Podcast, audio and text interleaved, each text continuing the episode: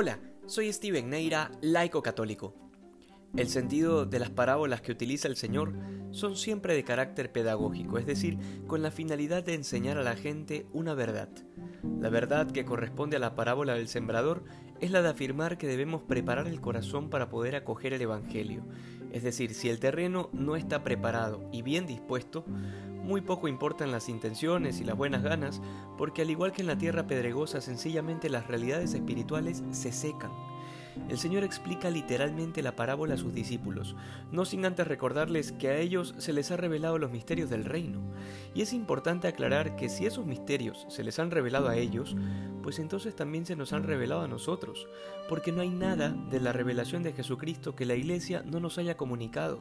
De manera que cada uno de los bautizados puede tranquilamente ubicarse en el puesto de los discípulos, de aquellos que han recibido esos misterios del reino, porque en la catequesis a nosotros no se nos ha hablado en parábolas, sino que se nos ha enseñado la fe con mucha claridad y de manera, directa, sin rodeos ni dudas, porque la fe que hemos recibido es la fe de la Iglesia, es la fe que ha sido profundizada y explicada por tantos santos a lo largo de la historia.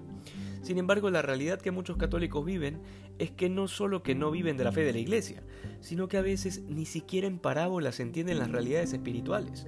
Justamente por eso el Señor dice, el que tenga oídos para oír, que oiga. Porque la realidad a la que muchos se han sometido es sumamente superficial y mundana, al punto de que se han vuelto realmente sordos a la voz de Dios y a las cosas de Dios.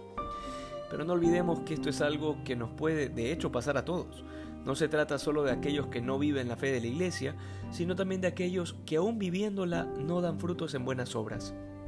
No por nada el Señor es insistente en decirnos que el árbol que no da fruto será cortado y echado al fuego, porque el sembrador no siembra árboles, sino semillas.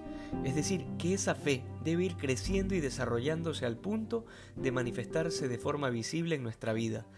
Ser discípulo de Jesucristo no es una cosa acabada, que sencillamente se da por decir lo que somos, sino que implica una respuesta diaria, perseverante y total. Que hoy seamos más santos que ayer. Dios te bendiga.